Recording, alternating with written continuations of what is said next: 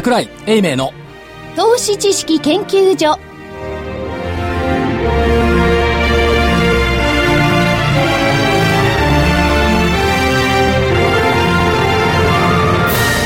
皆さんこんにちは。こんにちは。こんにちは。桜井英明の投資知識研究所の時間です。スタジオには桜井英明所長こんにちは。正木昭夫隊長こんにちは。福井主任研究員こんにちは。そして研究員の加藤真理子でお送りします。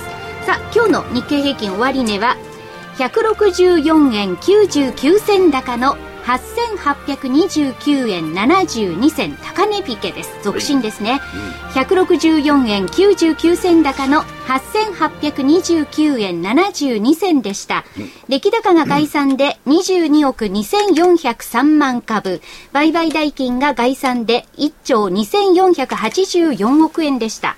値上がり銘柄数が1350 8割ですね、えー値下がり銘柄数が250変わらずが83銘柄でした。為替の円安っていうのがやっぱり多少こう影響してきたっていう80になってますね。ね。為替は今どの辺まで行ったんですか為替？為替はだいぶあれですね。80 80円に入ってますよ。80円に入ってます中はい。本30とかそのままですね。はい。で為替の円安の背景はやっぱり衆議院の解散の観測？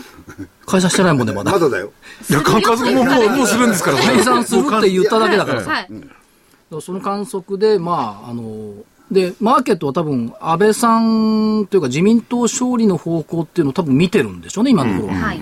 で、安倍さんの意見を見てると、なんか経済対策もしっかりやってきそうだし、で、金利はしっかりと、場合によっては低金利、場合によっては高金利。どっちか？わかんないんだけどですか。つ、その、いろんなことをやってくる期待感っていうことがあるんでしょうけどもね。まあ、選挙の時って株価が高いってことが多いですから、まあ、その例に入ってきてるんでしょうが、だけど今日は久々に日本独立宣言ですよね。そうですねニューヨークは安かったですよね。ニューヨーク80 180ドル以上下落した中で、はい東京、まあ、CME も変わらずから若干プラスで戻ってきたのがあったんですけども、えー堅調な展開といったところですこれ、から。ま、真逆ですか？そうするとニューヨークはなんとなくオバマさんにノーを出して、えー東京は変わることにイエスを出したんですかね、ねえ所長。だから、キーワードはチェンジでしょう。チェンジですか？チェンジ。しかし、オバマさんもオバマさんもね、現金ですよね。今ね、あの、富裕者層向けの増税と財政赤字削減の、これ理解を得ようとして、経済界のトップと会ってるわけですよ。はい。みんな入ってんですよ、これ。ウォールマートとか、ペプシコとか、フォード、P&G、ダウ、GE、シェブロン、IBM、ゼロックス、アメックス、ハネウェル。除く。除く、あ、バンカメとかね、ゴールドマンとかね、全く入ってない。やっぱりゴールドマン献金しとけばよかったね。もうあれ、企業で分かれてましたからね、ロム減らしたからね、減らして共和党にしたからね。ということで、だから、ニューヨークの下げって、財政の崖とかそういう問題もさることながら、オバマさんとウォール・ストリートの対話がさなされていないって言ったところにね、やっぱり原因があるんじゃないの？まあ、政治と経済とマーケットっていうのが非常に密接につながってるアメリカの構造じゃないですかただね、その言い方悪いですけど、まあ、オバマさんってシカゴじゃない、はいで、ウォール・ストリートってニューヨークじゃない、はい言い方悪いですよ。叱られたらごめんなさいね。シカゴギャングね。うんニューヨークマフィアね。これがどっかでどうせ手打ちするんだろうと。いや、どっかで手打ちはするでしょうね、ね、そねそうする。とまあ、ニューヨークダウで1万3000ドル？っていうのはあるんだろうな、もう一回。結構際どい言い方ですね今のはね。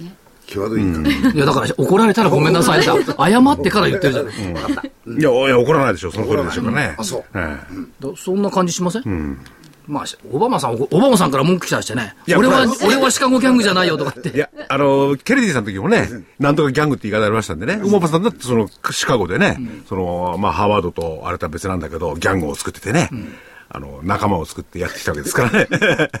だからあれよ、あの、ラジオ日経ギャングって小井さんにいるじゃん。ああ。いや、それでね、はいその、じゃあ、ロロミニーさんのが良くて、オバマさんソップを向かれて、ニューヨークは安いと。はいね。じゃあ日本は、えー野田さんソップを向かれて、安倍さんになるかもしれない。まあ、なる可能性が高いから高いと。はいとということは、これ一日じゃなくてずっと続くって話になるわけでしょうかね。まあ、昨日新月だったしね。僕は一日だけだという感じがするトレンドは変わったと思うんですけど。ただ、昨日から言ってるのは、いっそのことね、昨日なんか日日経平均が3円高とか言ってちまちま上がってたじゃない。あのまま安くて、8日続落だった方がいいと思ったの。えどうしてですか、で、このまま9日続落しろって昨日引き際言ったんだ。理由。はい前回9日続落した後は、その後9日続伸した。なるほど。9日続落だとすれば、どのぐらい前まで遡ることになるんですかね、これ。いや、えっ、と、2009年だったかな。2009年。だから3年前ぐらい7日だったら7日、7ヶ月前まででしたよね。そう7日は今年もあるから。うん今年もありますよね。だからやっぱりその、ゴムまりと一緒でね、はい。強く打ちつけないと強く戻ってこない。ああ。確かに。なるほど。でも、あの、所長のり、あの、主張でいくと、はいあの、福井さんの今の話はね、否定されなきゃいけないんですよ。一時的じゃないと。うん、所長はもう、今月は要請だと言ってるんであ、すよ。そう、そうですね。そういうことを言ってるからさ、株価の見通し間違っちゃったそうだ、そうだ。そうなっちゃうんだよそうだ、そうだ。そう、えっ、と、下限8946円。ブーで、また今週も外れましたね。外れますね。いや、これ、かたくなな信念を持って今月は続けますよ。はい。要選ですもんね。要選はい要選です信じてますから。と思ってるんですよ。はい。だからそれは信じた方がいいですよ。はい。そんな、なんか今、ちょっと投げ。い。や、信じるのは勝手ですからね。で、誤ったところで、今日ね、あの、ゲストの方がね、ええたくさんお見えいただいておりええそうですね。お見お見えいただいてますんで、はい今日は IR 特集にしようかな。そうですね。で、じっくりと、あの、面白い会社の方ばっかりなんでね。はいえー、その、社長のね、いや、あのね、直の声を聞いていただいて。あのね、あのね言いたいんですけど、何ですか？ここね、数ヶ月、とってもビビッドな動きをしていた銘柄ばっかりなのよ。ですね。それはそうですね。していたというか、しているっていう、ええはいえだから、投資家さんの方はね、非常に興味あると思いますよね。ですね。ね。で、これからの成長もね、はかっあの、一緒に社長の直のお話からですね、伺っていただければと思いますね。え、CM 入るのこれ。ありますよ。あじゃあ CM 入れましょう。はいはい。はい。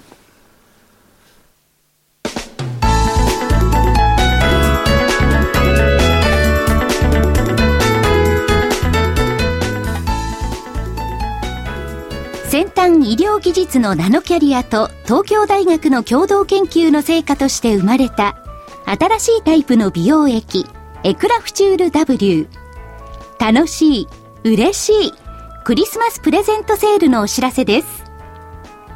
11月12日から12月21日までの期間中エクラフチュール W がなんと通常価格より30%も安い9555円でお求めいただけます。さらに送料も無料にさせていただきます。また期間中にエクラフチュール W をお求めいただいた方の中から抽選で全国25名様にランコムの化粧品セットアップセットやマスカラが当たります。この機会にぜひエクラフチュール W をお求めください。エクラフチュール W が9555円でお手元に。お求めは03-3583-8300 03-3583-8300ラジオ日経事業部まで。エクラフチュール W クリスマスプレゼントセールは11月12日から12月21日までです。そ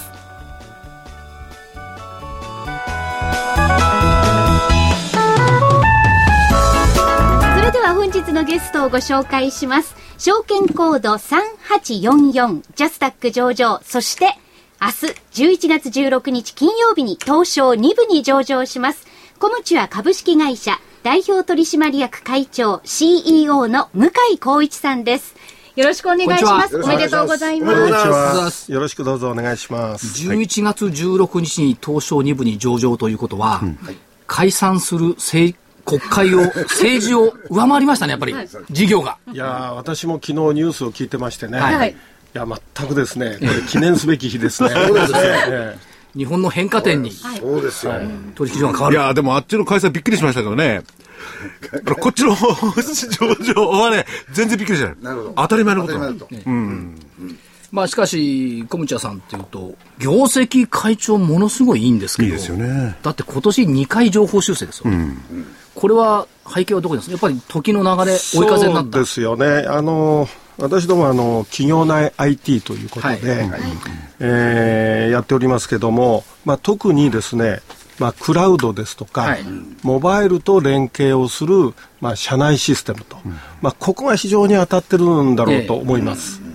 要するに企業のニーズと御社の提供するサービスが合致した。そうですね。はいい、わゆるその古いシステムの領域というのは今増えておりませんけども、やはりクラウドですとか、モバイルですとか、そういったところはですね、もっともっと企業が活用していこうと、まあ、こういう機運がありますよね。はい。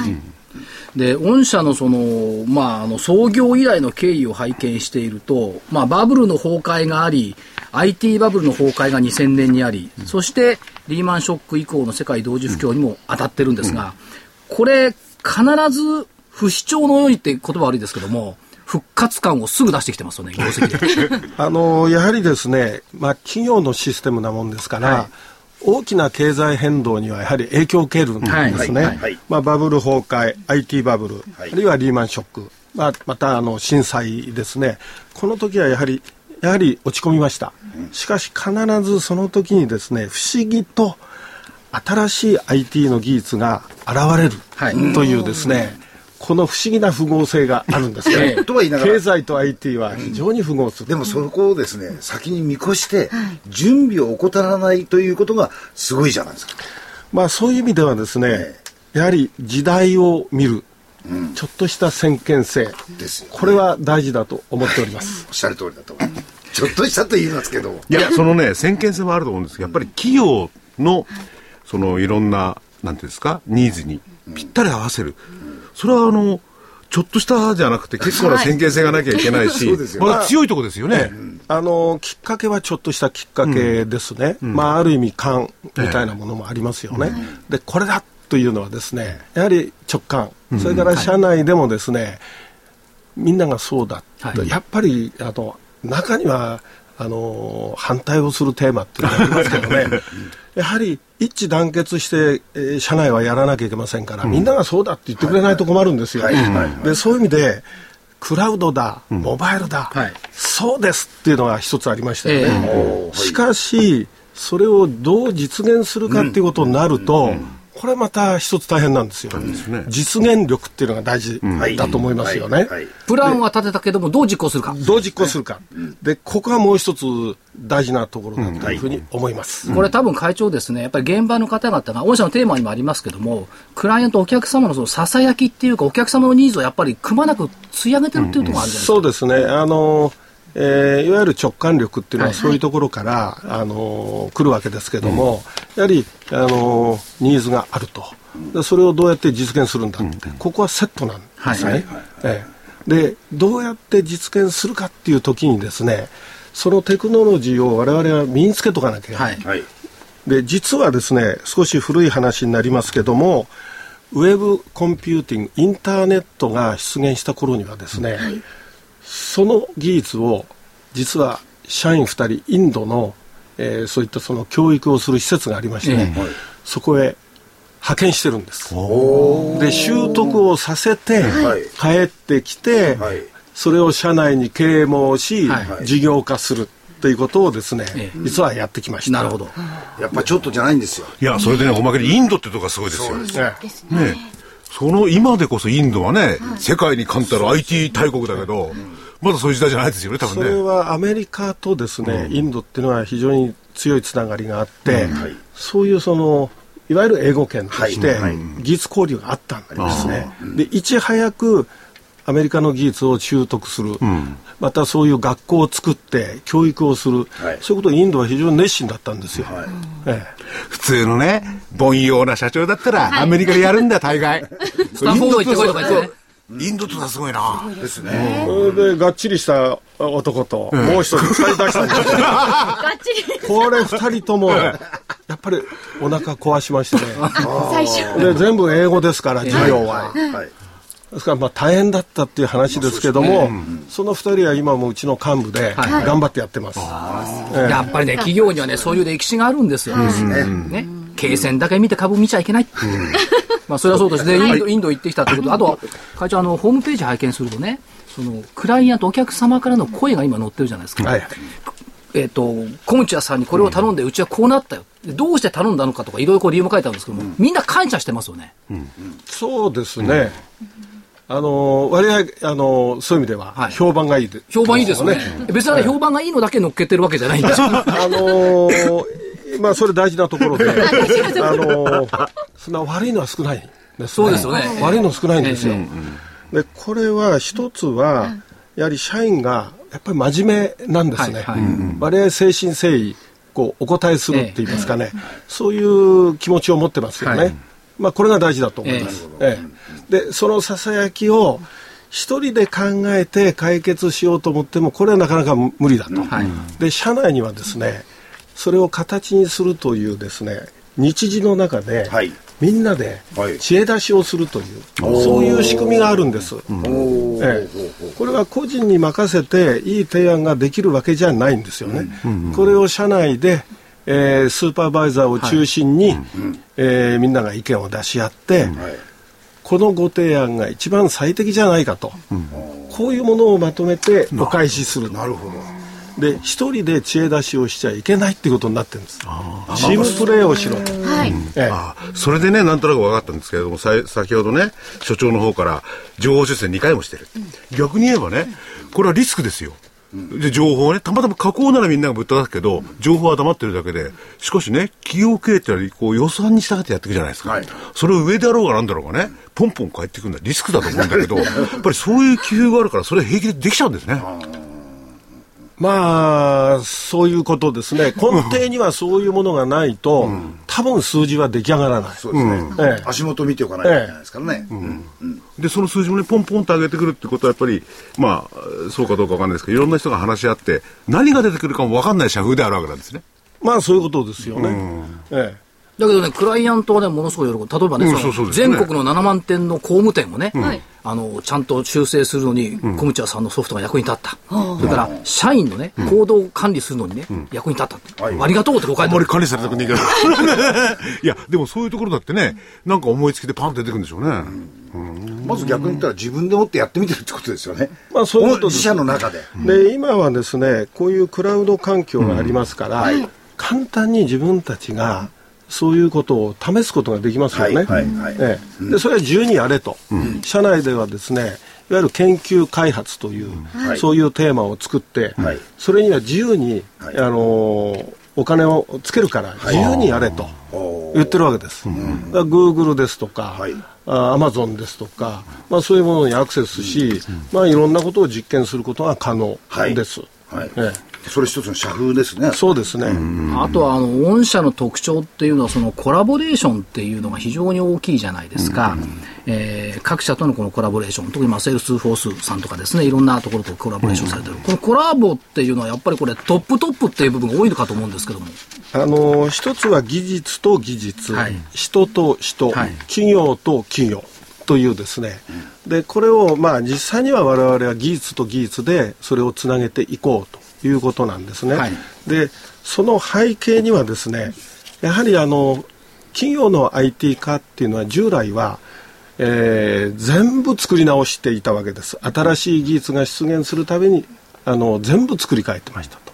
ところがですね、えー、全部作り変えてるんでは大変だと。膨大なお金がかかると、うん、ですから今ある資産はそのまま残すと。いわゆるデータベースはそのまま有効活用しそれとつなぎながら例えばクラウドとつないで、えー、その今足らない機能を追加しようというですね、うん、そういうつなぎ、はい、それがコラボレーション、それは技術と技術、はい、でそれがまたあ人と人との知恵出しのコラボレーションかもしれないんです、はい、あるいは企業と企業の何か特徴のあるものとつなぎ合わせるコラボかもしれないんです、うん、まあいろんなコラボがあります、はい。はいからそのコラボによってこれまたお客様のためになってる、っていうことと、業績ですけども、たまにちょっとあのシリアスなことを。めめったにないんですけどあの説明会資料なんか拝見してますと中期事業計画これがねまたいい書き方なんですよ。13年3月期における情報修正により、中期経営計画の実現が前倒しの見通しと、こうなってる。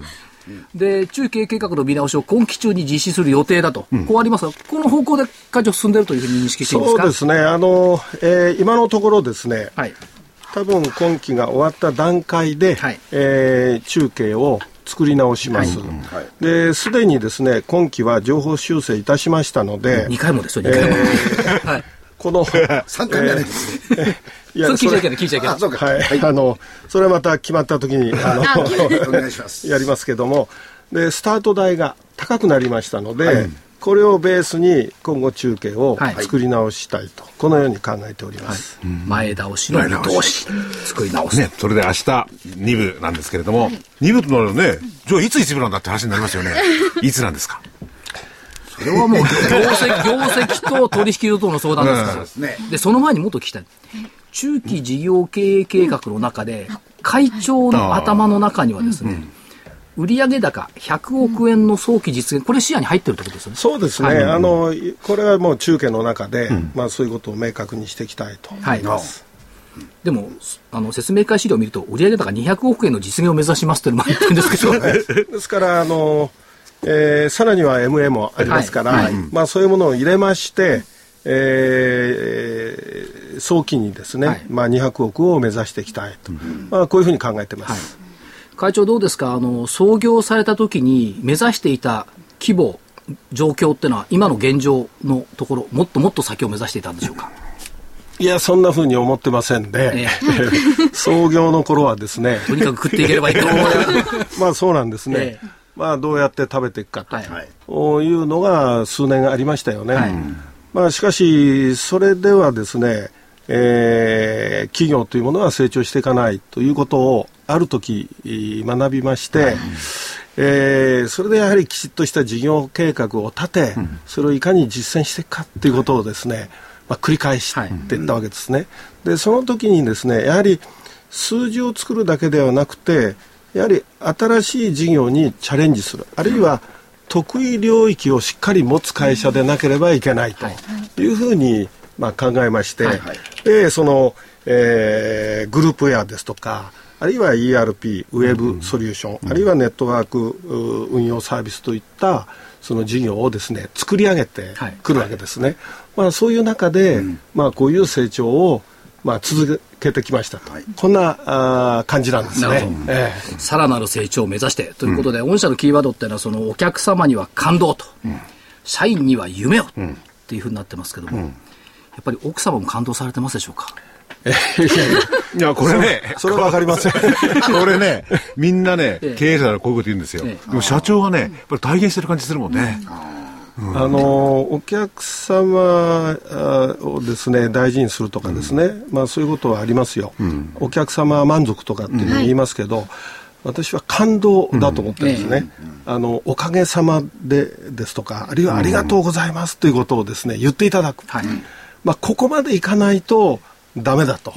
ええ。あだからホームページああいうふうにお客さんの声が乗ってる。おかげさまですよ。はい、で、それを達成してくれる社員にはですね、はい、やはり夢を与える。はい。えーまあ、そういうふうに思っております、はい、で最近あの会長の言葉で加わってきたのは、今もありましたけどあの得意領域を持つっていう。そうですね、はい、これ変わってきましたね。お客様満足社員満足、うん、得意領域を持つ。これがいい会社の、はい、私は条件だろうと思,、はい。思っております、はい、明日2部上場で、会長鐘を鳴らされるそうですけど私は取材に行きますんでバチバチ写真撮ってきて と思ってますんで、はい、本当におめでとうございます、ね、どうもありがとうございましたまた一部でしょうけれどもよろしくどうぞ。はい。どうも失礼します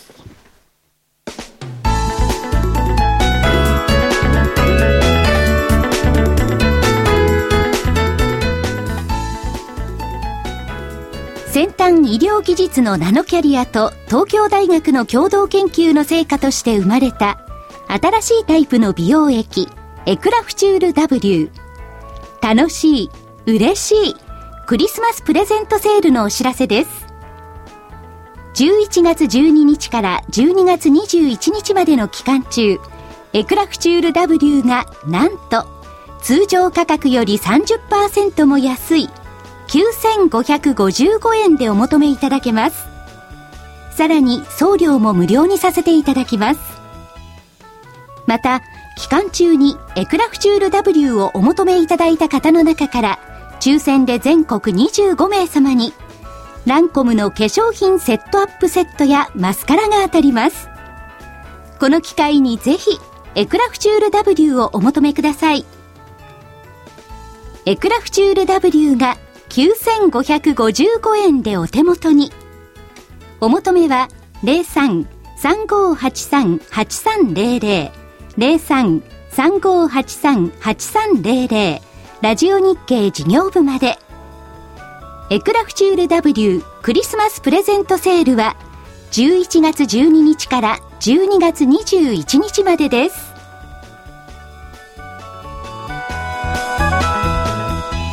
それでは続いてのゲストをご紹介します。株式会社クリークリバー社ジャスダック上場証券コード4763代表取締役社長の井川幸宏さんです。よろしくお願いいたします。よろしくお願いします。こんにちは。よろしくお願いします。えー、クリークリバーさん。今日あのマーケットでずいぶん出来高できてまして、えええー、と、ジャスダックの8位の出来高うん、ああ、ありがとうございます。はい。いきなり言われても分かんないんで、聞いてる方、ええ、まず簡単なですね、説明していただきましょう。どんな会社だっていうね。はい。はいあ当社ですね。あの、まあ、基本的に当社はですね、グループ会社になってまして、ええ、まあ、一つはクリエイター、まあ、これは映画監督だったり、あるいはカメラマンとか、ディレクターとか、はいえーまあ、そういったそのプロフェッショナルのクリエイターの人たちの、まあ、集まる会社、はい、まあ、それはクリカンドリバーです、うん、でその次に今度ドクターお医者さんだけを集めてる会社、はい、それから弁護士さんだけを集めてる会社、はい、で、えー、公認会計士とか会計士だけ集めてる会社、うん、あとは IT エンジニアとかですね、まあ、そういったそのプロと言われてる人たちを、えー、集めてそして、まあ、いろんなその付加価値に応じた仕事を提供していくっていうような会社です。これ、社長、数も結構多いですね。クリエイターさんでも国内外で5万人。そうですね。あの、例えばテレビで言うとですね、あの、まあ、日本、韓国で今、このクリエイターエージェンシーってやってますけども、うんはい、えー、日本の大体その、45%ぐらいの番組ではですね、当社のディレクターが今入って仕事をしているという状態ですね。はいで韓国では約80%ぐらいの番組。これあの常時、えー、韓国では1300人ぐらいのえー、ディレクターがですね韓国テレビ局で、まあ、仕事をしているっていうようなところまでやってます、まあ、クリエイターがいて、はい、えー、ドクター医者がいて、はい、弁護士がいて会計者がいて、はい、IT エンジニア、はい、これ本当それぞれ専門分野でねそうですね。そういう人たちを、まあ、まとめて、まあ、い。ろんな情報を発信するなりとかそういうことですよね。そうですね、まあ、基本的にはですね、まあ、こういう人たちっていうのはそのプロの領域の人たちなんですね、でいかに我々の方がこう仕事を提供できるかっていうところが一番のその我々の中でのミッションなんですね、でだから、はい、あのあののクリエあの御社が定義するプロっていうのは、はい、世界中で活躍できる。そうですね、例えばね、じゃあ医者なんかの分野では、はい、お医者さんもすごい数でね、あの、はい、こう、組織化されてるわけですけど、はい、どういうことをどうどうするんですか？まあ、ドクターの場合ですね、大体その28万人ぐらいいるんですね。うん、で、その中の勤務医っていうのが10 15万人近くいるわけですね。で、その15万人の人たちっていうのは、大体大学医局に所属したりとかしてるんですけども、うん。えそうすると、例えばあの先生の下につきたいとかね、あるいはあそこの病院で仕事をしたいっていうのは日本全国に病院があるわけですから、でそういったそのエリアを超えてですね、まあ、当社の方がドクターの希望する、あるいはその行ってみたい病院、あるいはあの先生の下についてきたいあの病院っていうのを紹介できるような、まあ、そういったその体制を整えているという感じですね。ですから、あの、はい、仕事を紹介するって感じですね。仕事紹介。もう一つはね、そのプロでしょう。機械では決して変わることができない。うん、そうですね。その人でないとできないっていう仕事ですね。かつ、知的財産が蓄積される。はい。これも、あの、規定されてるわけですよね。そうですね。はい。プロとして。うん、そういうお仕事を、まあ、されている、まあ、傍らってわけじゃないんですけれども、はい、クリカンリバーさんそのものは、今はなんか、あの、電子書籍ですか？はいはい。それ結構ね。そうですね。えーやっぱ電子書籍の大元ってやっぱ作家の人たちですので、うん、やっぱ作家の人たちの付加価値をどう、あのー、つなげていくかっていうところの中で電子書籍っていうのは必ず入ってくるっていうことですね。うん、でも電子書籍っていうのはね、僕個人的なあれを言わさせていただくと、はい。あのアメリカあたりでは結構行くかなと、日本ではどうどうなのか分かんないんですけどね、どうですかね。あこれはあの僕もですね、3年前に電子書籍、これ専用ブックリーダーっていうのがね、あのソニーさんから発売されて使い始めたんですけども、これね、本好きな人だったら必ずその習慣になっていくだろうなと思いますね。うん。ですからまあ習慣化されていってビジネスになっていくっていうのはどうしてもタイムラグがあるんですけどね、あのまあ、今ようやくその楽天のコボさんとかね、アマゾンの Kindle さんが発売されますんで、はい、まあ、本当にこう2年3年4年ぐらいで、えー、どう例えば日本の中で普及していくかということはですね、まあ、かなりアメリカに近いような普及の仕方をするんじゃないかなというふうに思ってます。うんこれ、マーケットでも御社のその電子書籍事業というのは非常に興味を抱かれているところですし、はい、ですから先ほどの出来高8位というところにもなってくるんですけども、楽天さんのコボ、それからまあアマゾンの Kindle 等々を含めてですね、はい、ここに目をつけたのは、社長、どうしてなんですか？あの、もともとですね、やっぱり日本のその作家のクリエイティブ力っていうのは、アジアの中で十分通用するっていうのが頭の中にありまして、はい、で、3年前に、その中国、上海に、えー、我々拠点を出してですね、で、中国中の出版社を日本のベストセラーを持って全部セールスかけたんですね。はい、で、我々がやる前はですね、日本の本が中国で翻訳されて出版されているタイトル数が1年間に1200冊しかなかったんです。はい、で、我々がスタートしたら本当にオーダーだけでですね、1500冊取れたんですね。はい、で、まあ、要はそのやっぱり日本のその出版物っていうのクオリティの高さとかですね、はい、アジアの人たちの注目度からすると、まあ、非常に高いレベルにあるなということが分かりましたので、えー、今でも実はその日本、中国、それから韓国、台湾をつなげてですね、はい、日本の本が、あるいは日本の作家の書いた人たち、あ本がですね、グローバルで、海外からでも収益が上がる構造というのを3年前からスタートしたんですね。はい、で、そうこうする、あそうこうするうちに、電子書籍っていうのも必然的にこれ、あの、入って、漢字の中に入ってきますので、はい、で、中国で、実は世界の中の電子ブックマーケットの2番目のマーケットって実は中国なんですね。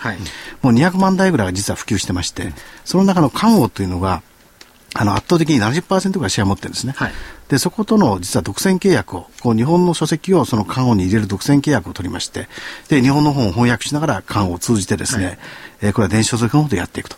で、その、その段階で今度日本の方でもですね、楽天さんとかアマゾンさんが電子書籍の専門リーダーを出すということがあって、まあそういった流れの中で、この電子ブックのそのマーケットの方に一気に入っていったとい。う感じですよね。はい、まあ言ってみればそのクールジャパンの先駆けみたいなところがあると思うんですけども、はい、あの日本のそういったコンテンツって優れてるとよく言われてますけども、はい、社長の目から見て、尖閣問題以降の中国でのこういったコンテンツっていうのはど,、どうでしょう変わってるんでしょうか変わってない。あの実はですね尖閣であのやる前にですね、まあ、当社と、それから中国のこれ3番目大きなですね出版社があるんですけども、まあそことその共同出版の今あのプロジェクトを仕掛けてるわけですね。で、まあ、これ戦略があって、これ非常にダメだろう。まあ、側営出版って言ってですね、えー、これあの地図を作ってるんで、もの戦略かぶるわけですね。えー、そうですね、えー、これは多分中止になるだろうなと思ったら、まあ、そうではなくてですね、はい、本当に9月18日、えー、向こうの方からメールをいただいて、はい、あの、基本的にはこれもずっと進めたいと。はい、で、3月、まあ、あの、あるタイミングでですね、プレオフとは絶対その遅れさないようにするんで、あの、ぜひ共同出版のスキームを、あの続けたいっていうメールが来てですね、はい、で実際問題その段階でうちがですね中国の出版社からもらってたオーダーっていうのは600冊ほどあったんですね、はい、で戦額でちょっと延期したいっていうのがあったのは3冊しかないんですよ。3冊しかなかった、でそれ以降もずっとですね実はオファーレターっていうのが入ってきてますので、えー、あのまあ、我々の中ではですねあの、まあ、実際売れるか売れないかって立ってみないとわからないんですけども、はい、我々とその中国の出版社との関係はですね、はい、そんなにまあ悪くはなってないという感じはしますね。まあ、そういうことを含めてその日本、中国、台湾、韓国も出版 AJC 事業、まあ、電子書籍を含めてということですが、これを拡大していくということです、電子書籍って数年後にこれどうなってると思います、国内で。そうですね。あの、まあ、これ、まあ、本当にこれ習慣が変わるか変わらないかなんですね。はい、ですから、まあ、確かにアメリカが変わったんで日本もそのまま同じように変わるかっていうと、まあ、そうはできないんですけども、はい、ただ、あの、専用リーダーをですね、持って本を読むとですね、僕は実はもう、あの専用リーダーで読んだ方がものすごい読みやすいんですね。はい、で目に楽だしですね、はい。で、しかも出張行くのもそれ一冊あればですね、あの何冊も入れられるあの入れるわけですから、ですから多分ですね、1年後、2年後ぐらいに電車の中でその専用ブックリーダーを読んでるサラリーマンの人たちが非常に増えてくるだろうなという感覚はあるんですね。でそこで読んでる中身は御社から経由して購入されているということが増えてくるということなど、業績良くなりそうですよ、もっと。そうですね。いや、今期も非常に業績良くて、まあ、はい、あの、通期の見通し純利益では57.5%増。はい。情報修正もされてるということですから、ええ、やっぱりこの電子書籍にかける御社のこの思いっていうのが非常に感じられますよね。まあそうですね、あのまあ、基本的に我々ですね、その作家とかですね、そういったクリエイティブ能力が非常に高い人たち、でこういう人たちをどんどんそのまとめていくことによってですね、そのいろんな付加価値があるんですね、はい、ですからそのいろんな付加価値の中の一つとしてこの電子ブックということをどんどん取り組んでいこうと、はい、ですから、まあ、実は中国のベストセラー作家もですねあの我々の方でマネジメントしたいと、はい、あるいは韓国のベストセラー作家もそうですし、はい、えー、そういった人たちの本当に良質なものをですねその国を越えてどんどんグローバルにですね、その付加価値を作っていくというようなその中の一環としてこの電子ブックというツールがあると、これ世界中にこの行き渡ることができますので、えー、そこに、今、あのー、取り組んでいるということですね、はい、だからまあ御社の本業であるマネジメントということを通じて、はい、それから社長がもともと手がけていた世界的なグローバルなその、はい、映像の世界とか、はい、そういったものは合致して今の御社があるというふうに見てよろしいんでしょうかね。要するに、あの、社長そのものじゃないですか、クリーカーいやいやいや、そうそうなんですけど、あの、一般の投資家の方ね、はい、えじゃあ、エージェンシーって名前ついてますけどね、代理店業界はなんて思って、はいはい単純に言うと一体何なんですかね？あの、我々ですね、基本的に例えば、このお医者さんもですね、映画監督もですね、弁護士さんもやってるわけですね。ね職業とすると全く違う職業なんですよ。ところが、そういう本当のプロの人たちのですね、将来に対する思考とか、働き方、考え方っていうのは本当に共通してるんですね。ですから、我々はそういった人たちをクリカンあのクリカンドリバーと一緒になって仕事をすることが、やっぱりより自分のその障害価値が上がるっていうですね、そのサービスを徹底して作ってるわけですね。ですから、どんどんそういったプロの人たちが集まるようになってますし、ですからまだこれやってませんけども、今度は一級建築士の世界だったりとかですね、まあ日本では本当にロボット工学とかですね、蓄電の技術というのはすごく進んでるわけですね。そうすると、そういう専門のやっぱり技術者の人たち、はい。エージェントであったりとかですね、自分の頭の中ではですね、100ぐらいのエージェントの会社ができると思ってるんですね。そう例えば、アメリカあたりでもエージェンシーなどあっちゃいろんなのありますけど、はい。あるんですかね、はい。そういう業態は。えーっとですねのあのまあ、近いようなところはあるんですけども、基本的にはアメリカの場合ってユニオンとか、ええところはしっかりしててですね、あのそこがある程度のその保証してくれてるわけですね。ところが我々の場合は仕事まで見つけていくっていうですね、そこが多分大きな違いじゃないかなと思いますね。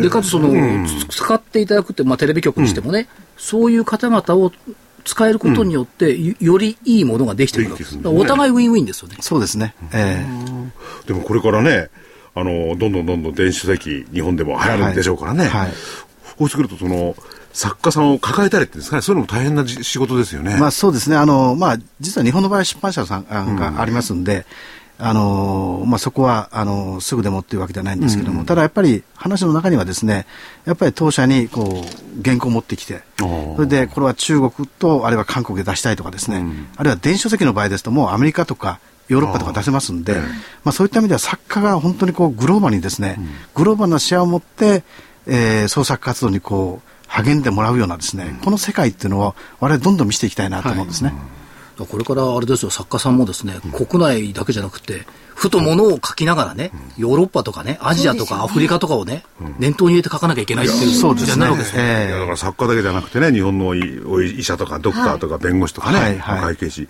世界を股にかけるっていうのもそういう活動できるわけですもんね。そうですね。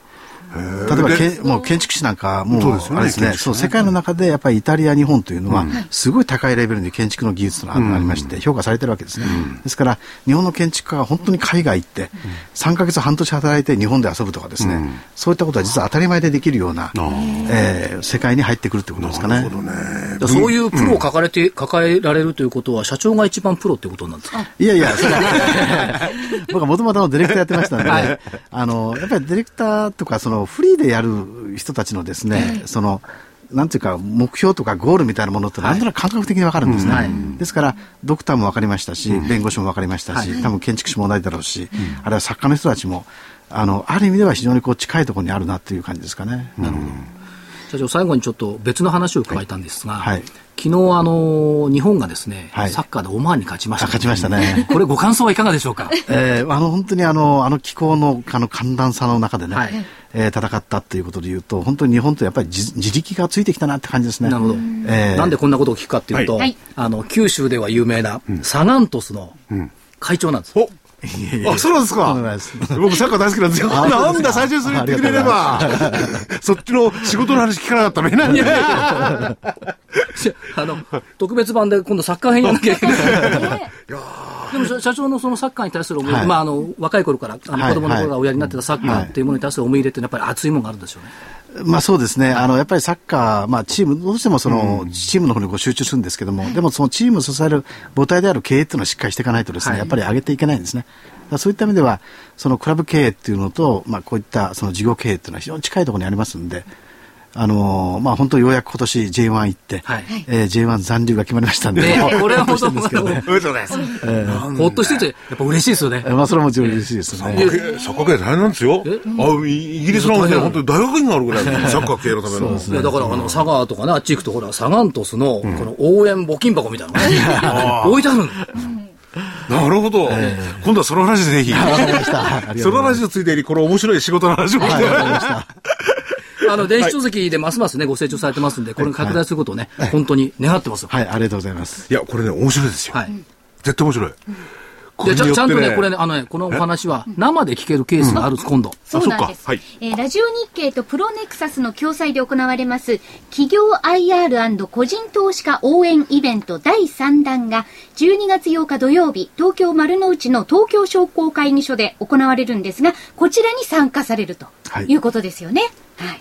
あの、こちらはあの、本業のお話がメインですが、ちょっとだけサッカーの話を伺って、桜井さんも、ははいい、参加されますので、えぜひその辺をこう深く掘り下げて、ね、所長にお話を聞いていただければなと期待しております。はい。またでも今度じっくりお話を聞きたいですね。そうですね。はい、お待ちしてます。ちょっとね、失礼な話を、いろんな事業をやってんでね、はいもうまとまりきらない僕自身がね、ということなんで、また今度、機会をいただいてね。はい。はい。今日はどうもありがとうございました。ありがとうございました。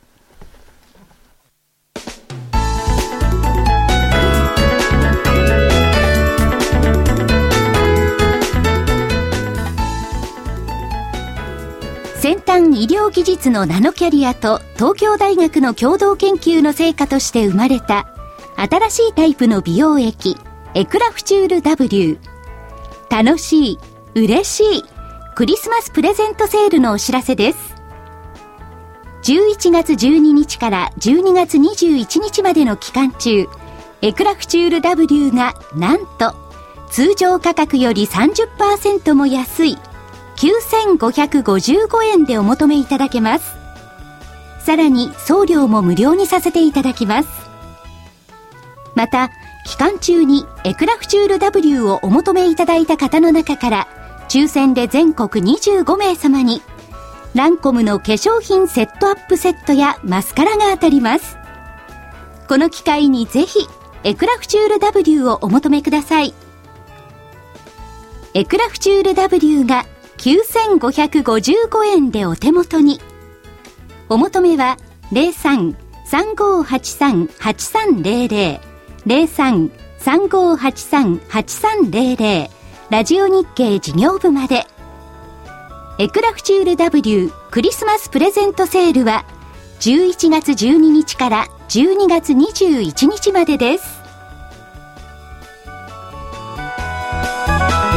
れではスケジュールからお願いいたしますはい、えースケジュール。明日、アメリカ鉱工業生産。それから、週末、ASEAN 首脳会議、カンボジア。任天堂の Wii U か、えーアメリカなどで発売になります。19日月曜日、日銀金融政策決定会合ってずいぶん早いですね、これね。これですね。うん。えー BB レシオ国内ですね。それからアメリカ中古中中古住宅販売。それから20日火曜日コンビニ売上高、白川日銀総裁会見。人がさ、スケジュール一生懸命言ってるんだけど、横でポップ横でね。コーン売ってるディレクターって言って、どんなもん。わかんない。持ち込んであるっていうのがすごいですよねスタジオに。大丈夫です。何、何の話ですか？なん。だそうですか？えー、火曜日ね、コンビニ売上高。はいそこは行きましたよ。白川日銀総裁そこまで会見。行きました。東アジアサミット。言いました。小浜市小浜市はい。出席。言それは言ってない。そこは言ってない。ここからです。住宅着工件数、許可件数、これはアメリカね。はい。21日水曜日、貿易統計、ミシガン大学消費者信頼感、えー CB 景気先行指数、インフレ連動。10年国債入札、スペイン国債入札。来週国債アメリカないから高いんじゃない、ないね。それから22日木曜日、気象庁3ヶ月予報。寒いのかなって暑いんだろうな、やっぱり。そうですかね EU 首脳会議。感謝祭でアメリカお休み。はいはい。E- EU 首脳会議。23日金曜日、勤労感謝の日で日本お休み。はいアメリカ、クリスマス商戦を占うブラックフライデー。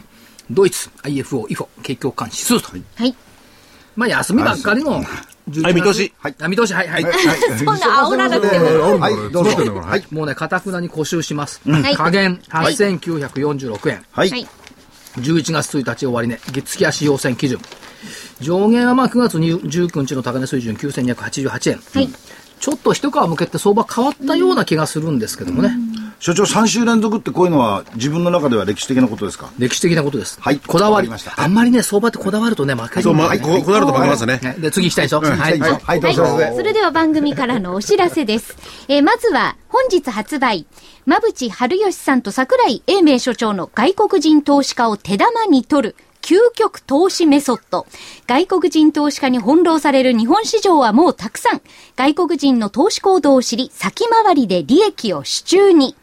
究極の外国人投資家裏書き投資術。本日発売です。え DVD、内容だいたい1時間ぐらいになります。価格が8400円、送料は500円です。内容につきまして、桜井所長から一言。やっぱりね、外国人を知らなきゃいかんって、まあ彼はあの世界中回ってきた、はい。馬渕さんね。うん、馬渕さんですから、はいあの非常に参考になる意見がね、たくさんありました。でね、不思議なんだけど、彼、国立理系じゃない？はい。東京大学です。東京大学理学部でね、はい。私私立文系じゃない。はい。で、明治ね、それはいいんだけど、結局ね、結論は一致したんですよ。お。実は。どういうことで一致したかは、はい。お聞きいただければいいと思いますが、はい。やっぱり相場見る目って、まあ、あの、同じような目でやっぱり見ているっていうことでしょうね。で、えっ、と、ちょうど今週、今、彼はあのニューヨーク、ボストン。に行ってますから、またビビットの話も入れ込むんでしょうが、ただまあ、それのいろいろアポイントを取るような時の話なんかも入れ込んでもらって話してます。ん。で、あの、表面上出てこない外国人の動向はい。っていうのをね、まあ、いろんな外国人がいるって言ったところから、あの、お聞きいただくためには非常に参考になると思います。それから彼らの投資、心理、投資動向っていうのが、私ほとんど聞いてるだけだから。で、あのね、10杯人からじゃないですけど、はい外国人、外国人っていう言い方してますけど、はいやっぱり外国人にいろいろ特性があってね。そうですね。例えば為替をどう見てるか、あるいはまるっきり見ないとか、そういうのもあるんですよ。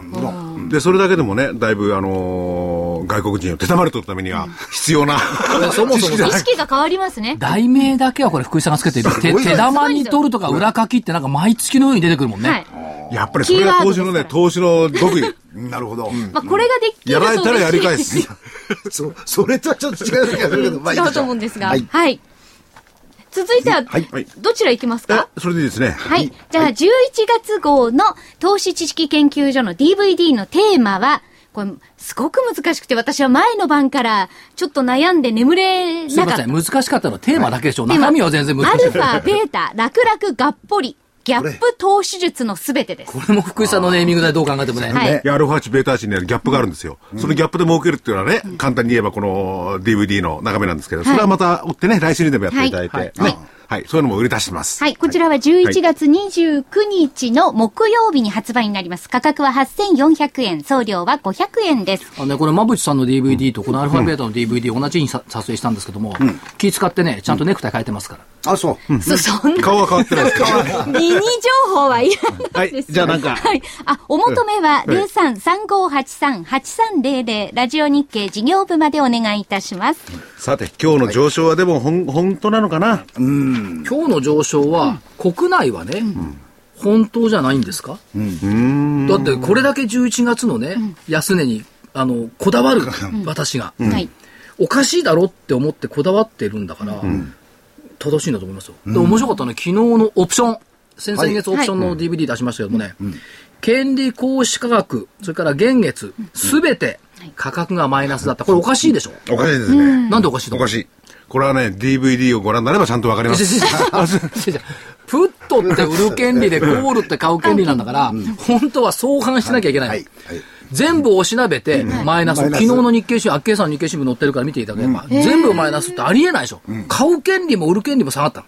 これはおかしいよねって相場に変なことがあったから今日は一応反発した。なるほど。そういう転換点という捉え方してもいいんじゃないですか。でそれは確かにね、こちょっとれは転換点になったっておかしいですよ。おかしいそうマーケット確実に おかしい。これ理論的におかしいもん。なんでそうなっちゃったんでしょうね。だからみんなだからオプションから撤退してることしか考えられない。売り物が多かったってことですから。うん売る権利も買う権利も売り物だったんだからそういう。ことですよね。ああ、そっか。で、それ昨日の前場からあったから、もうこれやっぱり新月で転換点だよね。で、いや、実だからそはこの中でもれ手仕舞いでもされても全てを手仕舞いでされたら終わりですけどね。ちょっとわかんねえんだ。残がなくいや、なっちゃ それがね、いや、1個だけならわかんない。全現月、だよ全、値段それはちょっと。高い値段も安い値段もみんな一緒に売られていた。別に11月でしょ？そう。その必要ってないわけじゃないそう。ですか。昨日である必要は全くなかった。だからそういうマーケットで不思議なことっていうのを見つけながらね、投資していくと、意外とヒントがあるのかもしれないですよね。ね。そうですね。はい。裏をかけるかもしれない。はい。裏書き投資法。はい。はい、よろしくお願いいたします。それでは皆さんまた来週聞いてください。さようなら。あはい。明日は、あの、あれですね。バトルです。バトルです。銘柄バトルですね。はい。皆さんさよなら。3時10分からです。お願いします。